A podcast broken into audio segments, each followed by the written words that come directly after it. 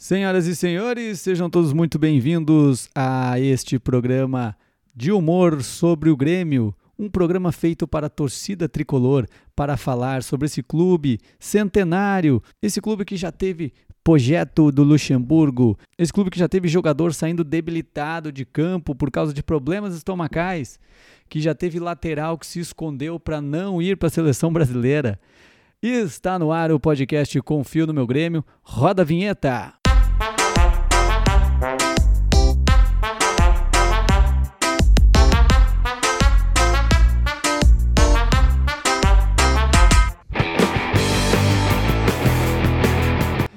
Estamos aí para mais uma semana de podcast. Eu sou o Matheus Breyer. Quero começar agradecendo você que está aí na audiência, escutando na sua plataforma de áudio preferida ou então assistindo no YouTube. Afinal, esse, esse podcast está disponível também em vídeo no YouTube, onde você não tem vantagem nenhuma, apenas a não ser visualizar esse apresentador que não é dotado de nenhuma é, digamos assim, nenhuma beleza ou algo especial que faça você ir até o YouTube né, para assistir. Mas se tu quiser, se tu gosta, né, são preferências, gosto, não se discute, tu pode ir lá e assistir no YouTube. Eu peço também já que você me siga no Instagram, arroba é o meu perfil né, pessoal, onde eu posto ah, coisas é, diversas, né, diversas sobre o Grêmio, conteúdos diversos de comédia, enfim. E também peço para que tu te inscreva no meu canal do YouTube, Matheus Breyer, vai lá, se inscreve, ativa o sino de notificações, porque tu fica sabendo também quando entra episódio novo. E aí tu recebe aquela notificação marota do YouTube e já corre lá e vai ser um dos primeiros a assistir. Também agradeço aí a toda a galera que está divulgando, que escuta o podcast, que vai lá, pega o linkzinho do programa e manda no grupo da família né, principalmente se a família é gremista, né, porque Colorado eu imagino que não vai ouvir, tá? Nem tenho esse interesse. Porém, é, se tu é colorado, quiser mandar esse podcast para um amigo gremista, faz isso também, me dá essa mão, né? Manda lá naquele grupo de gremista da tua cidade, divulga esse programa e me ajuda a fazer ele cada vez melhor, tá bom? Dado esse recado inicial, vamos com a escalação do time do Grêmio para o programa de hoje. E é, hoje é uma homenagem à categoria de base do Grêmio. É, isso aí, nós ganhamos o Grenal mais uma vez, cheio de jogadores da base. O tricolor vem a campo com Busato número 1, um, Raul número 2. A zaga tem Caçapa 3 e Thiago Prado número 4. Na lateral esquerda, Bruno Teles com a número 6. O meio de campo tem Balbino, número 5, Caio, número 8, Michue com a número 10 e Vico com a número 11. No ataque, Lucas Coelho, número 9 e Yuri Mamute, número 7. O técnico é Marcelo Rospide com esse time aí, cara. Olha, não é, não é qualquer time que ganharia dessa, desse, dessas crias de Eldorado aqui não, hein? Se tu tem algum jogador para sugerir que tu acha que não pode ficar de fora dessas escalações que a gente faz aqui, toda semana tem um Dream Team, né, da história do tricolor aqui no nosso podcast, manda lá no, no Instagram para mim, procura, arroba Matheus Breyer, manda lá a tua escalação completa, os jogadores que, que tu acha que precisam estar aqui nessa seleção, tá bom? Antes de começar falando sobre o clássico Grenal, né, essa nossa vitória fora de casa no primeiro jogo da decisão, eu preciso fazer uma correção aqui, um erro gravíssimo que teve no último episódio, no último podcast, que eu falei aqui, fiz até piada, inclusive, com o hat-trick do Luiz Fernando, como se o Luiz Fernando tivesse feito três gols no, no jogo da Libertadores, aquele jogo do 8 a 0 né, contra o Aragua. Porém, o, do, o Luiz Fernando só fez dois gols eu não sei, é, é, que eu, eu, eu vou dar a minha justificativa. Eu fui traído, eu fui traído, sabe por quem? Pela Comebol TV. Porque eu estava assistindo o site lá e o site ficou, da Comebol ficou travando, aquele site da, é, da, da, do Futimax, que é da Comebol, né? Até onde eu sei. Ele ficou travando e eu não conseguia assistir o jogo, daí eu tive que ligar o rádio. E na hora que deu um, um dos gols que não foi ele que marcou, né? Que acho que foi um gol contra. Agora já tô até perdido. O time faz tanto gol que eu já nem sei mais qual, qual é que gol que é, que é o quê.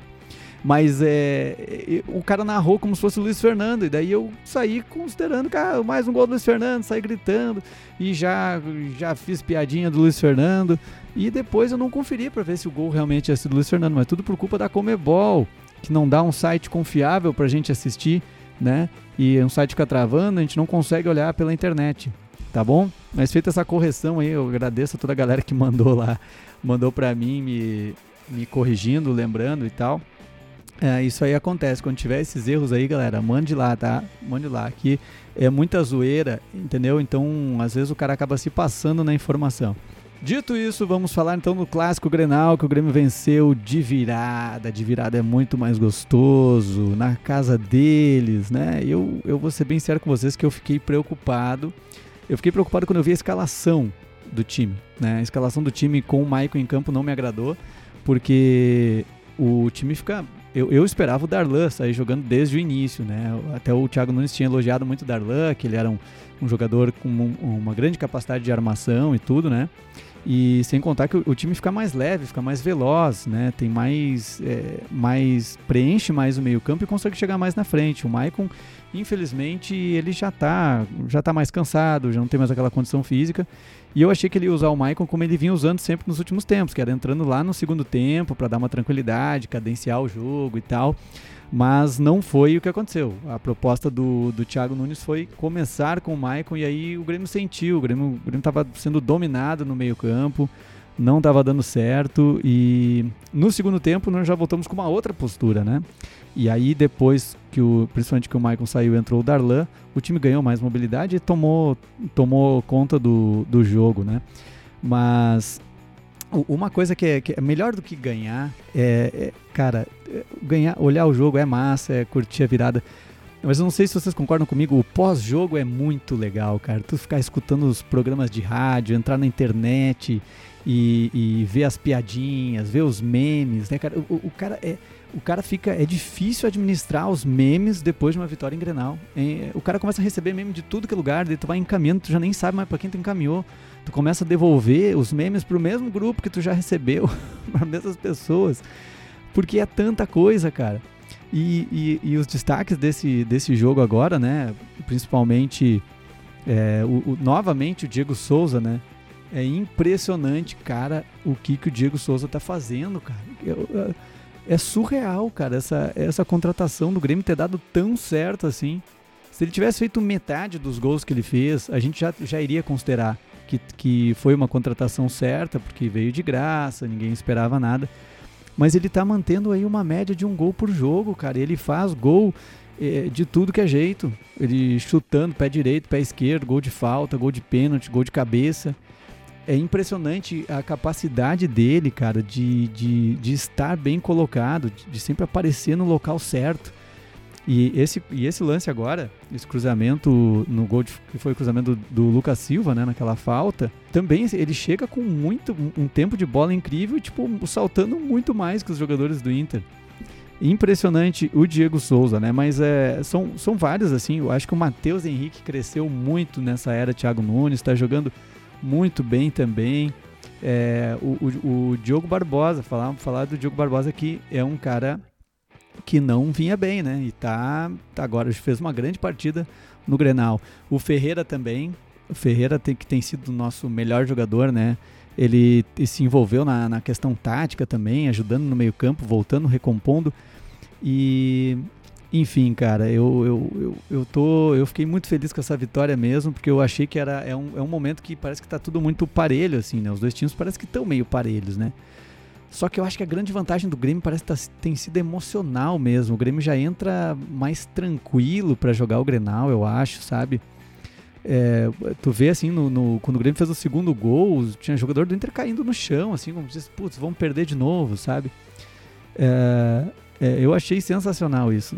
E o outra, outro destaque, um meme que eu achei muito massa foi o, o Vitor Cuesta tendo um piripaque do Chaves naquele lance do Diego Souza, né? Ele fica parado numa posição assim. E aí ficou ficou muito igual aquele o, o piripaque do Chaves, que ele ficava parado sem reação, assim. Foi o Vitor Cuesta no, no salto do Diego Souza.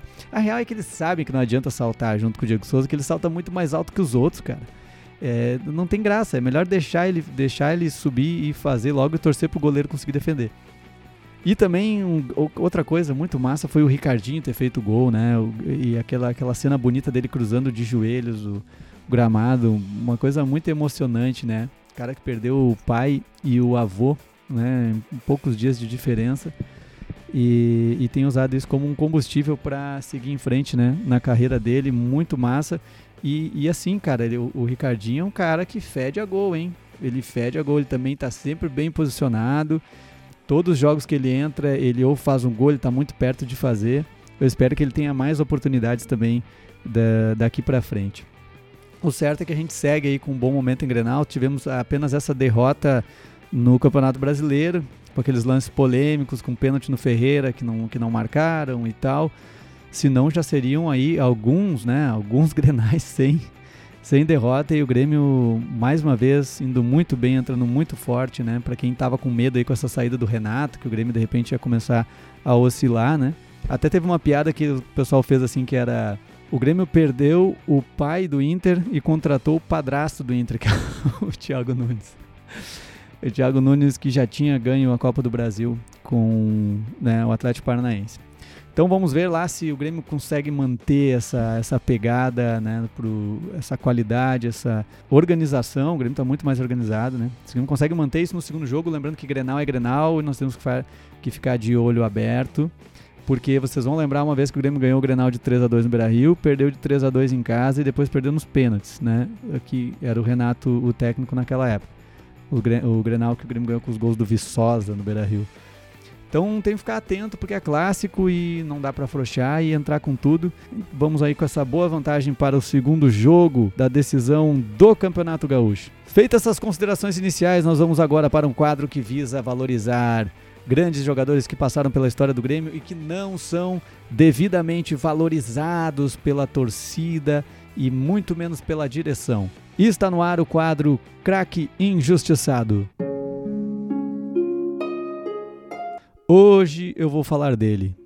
Douglas Ricardo Grolli, ou Douglas Grolli, ou apenas Grolli, como alguns gostam de chamá-lo o pedreiro da zaga tricolor. Quem não lembra, né? Grande contratação no ano de 2012, uma grande jogada de marketing do Grêmio, né? Que o que o Grêmio ele foi contratado como um símbolo do, do término das obras da arena, né? Naquela época ninguém estava muito confiante que o estádio ia terminar, é, que não ia dar para inaugurar a tempo e o Grêmio contratou esse cara.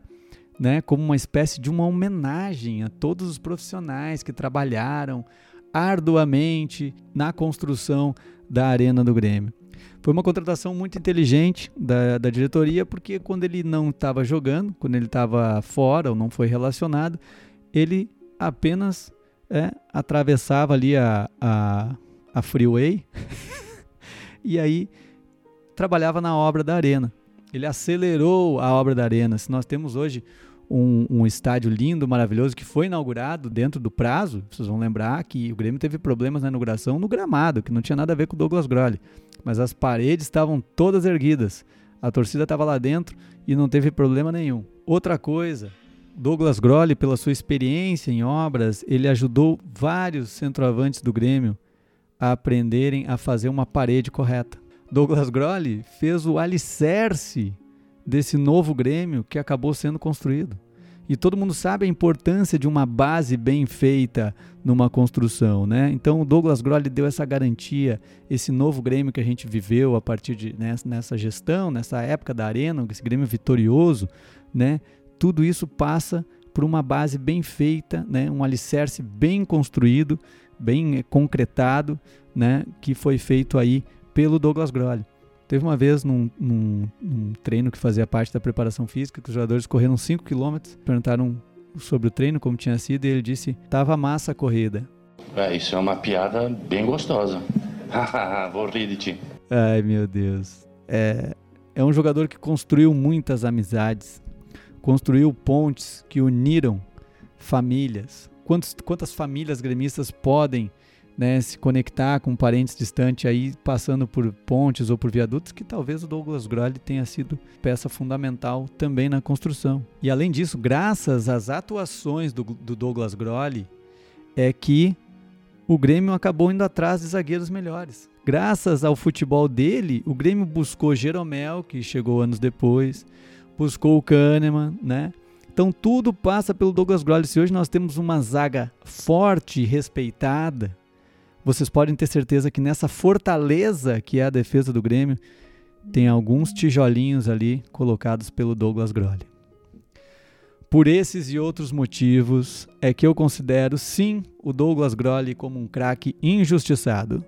Agora que vocês já estão aí com o coração cheio de, de boas memórias, né, do Douglas Grolli, que vocês já estão passando a respeitar o Douglas Grolli como um grande jogador da história do Grêmio, é hora de informação. Está no ar o Giro de Notícias. Atacante Cristiano Ronaldo pede para o amigo Douglas Costa tentar gravar treinos de impulsão do Diego Souza. O português teria inclusive feito proposta para o atacante do Grêmio para ser o seu personal jump trainer quando decidir parar de jogar. Após mais uma derrota devido à altitude, Inter iniciará a obra para deixar Campo do Beira-Rio 100 metros abaixo do nível do mar. Infraero faz notificação junto ao Ministério Público para impedir jogos com Diego Souza a menos de 5 quilômetros de aeroportos. Entidade garante que impulsão do centroavante do Grêmio é um potencial gerador de caos aéreo. Comandante da Brigada Militar afirma que polícia vai agir com rigidez contra quem insistir em comparar Kahneman com Victor Cuesta. Esse foi o Gero de Notícias, o plantão que tem a benção de Jeromel. A torcida do Grêmio está ansiosa essa semana, por quê? Porque ele está voltando, ele está de volta, ninguém está acreditando, ele que já é o dono da ponta direita do Grêmio, vai dizer que não. Chega, entra na ponta direita, veste a camisa e joga. Ele mesmo, ele que está saindo do departamento médico, Alisson deve estar de volta em algumas semanas e a torcida está numa empolgação. não, não é o Alisson, não é ele, Douglas Costa. Nós estamos aí na ansiedade de que o Douglas esteja. Eu nem tô acreditando na real, cara, porque é, a direção do Grêmio já meio que dava que, tipo, ah, não sei se vai rolar, o Grêmio não vai estar na Libertadores, talvez não vai fazer o grande investimento, mas o principal prevaleceu a vontade do jogador. Ele quer voltar, ele quer vir pro Grêmio, cara. Eu nem tô acreditando num negócio desse. Essa semana ele deve ser anunciado, né? Só falta o fax. Esse, esse, esse só falta o fax me dá muito medo. Mas é, mas é a real, é isso aí. Só falta o fax pro Douglas Costa assinar e vamos ver se na semana que vem, no próximo episódio, no próximo programa, nós já estejamos aqui falando e pensando o time do Grêmio com o Douglas Costa no elenco. O Douglas Costa, que é novo ainda, 30 anos de idade, ainda está no, no ápice tecnicamente, teve alguns problemas de, de questões físicas, né, de lesões, enfim, mas ele estando em forma, ele ainda tem muito a contribuir para o Grêmio, pode ter certeza. E vocês acham que essa semana não teve carinho do torcedor, não? Claro que né, é difícil, né? Semana só com vitórias, vitória em Grenal, a torcida acaba ficando em lua de mel com o time. Mas aqui, ó, mas a gente sempre encontra alguma coisa. Postagem do Grêmio com a foto do Matheus Henrique, escrito o seguinte: treinos finalizados para a primeira partida da grande final do Galchão. E aí já tem um comentário aqui, ó. Inchado do trago. Ai, meu Deus do céu. Já teve um na, no outro programa que dizia que o que o que o Matheus Henrique bebia bebia uísque, né? E o Diego Souza tomava chopp. Então o torcedor tá sempre por dentro aí, ó.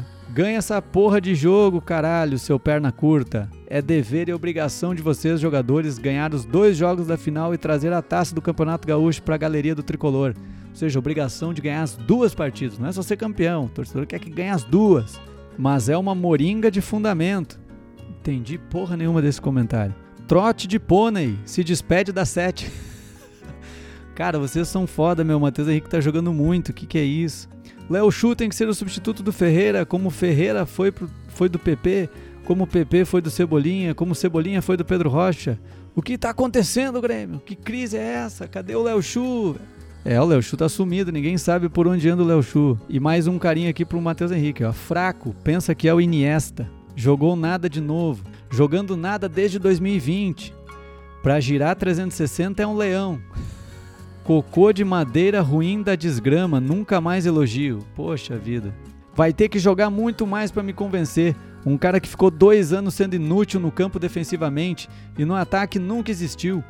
Um a menos, não tendo contribuição alguma. Não adianta jogar um jogo e se arrastar 20, para mim não serve. Olha só o carinho da torcida com o Matheus Henrique. Pô, o Matheus Henrique vem bem, cara. E, e, uma coisa que eu sempre falava, quem, quem é meu amigo já sabe há muito tempo, faz uns dois anos que eu digo, cara, que eu sempre falo para vocês. o Matheus Henrique tinha que carregar um, o Maicon nas costas, cara. Aquele esquema de Matheus Henrique e Maicon como dois volantes ali, sem ninguém mais de marcação. É, ele, aquele, aquele esquema, trucidou com o Matheus Henrique. O cara tomava cartão, começou a ser expulso, toda hora é, correndo atrás dos caras desesperadamente, que não é uma barata tonta, tentando marcar.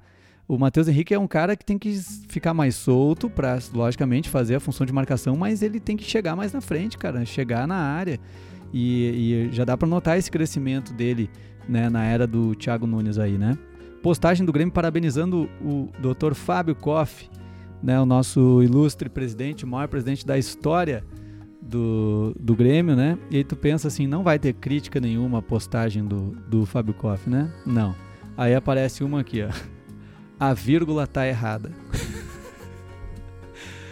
Aí eu, aí eu pergunto, como é que o jogador do Grêmio vai poder sair e fazer uma festa na balada? Como é que ele vai poder curtir um pagodinho que nem pega no pé do Jean-Pierre? Como é que o jogador vai fazer alguma coisa se nem vírgula passa pela torcida do Grêmio, cara? A torcida do Grêmio não deixa passar nada, velho. Vocês estão ligados num negócio desse? Então é isso, cara. Não tem a torcida do Grêmio, marca em cima. E esse foi o carinho da torcida dessa semana. Nós estamos chegando ao final desse podcast. Ah, eu também gostei, eu sei. Não fiquem tristes, cara. Semana que vem tem mais. E não acabou ainda, hein? Ainda tem a coletiva do Renato Portaluppi no final, mas eu já quero agradecer a tua audiência por ter ficado até aqui, agradecer principalmente para você aí que está enviando para os amigos, divulgando meu podcast. Quero fazer esse pedido que é muito importante. Me segue no Instagram, Matheus Breyer, se inscreve no meu canal do YouTube, ativa o sino de, notificações e se tu escuta no Spotify, clica naquele botãozinho do seguir ali, que é muito importante, cara, você seguir o meu podcast porque ajuda na questão da divulgação, faz o podcast aparecer para outras pessoas também. E eu convido sempre vocês a interagirem comigo e me darem sugestões e, e participarem também da construção desse podcast aqui, tá bom?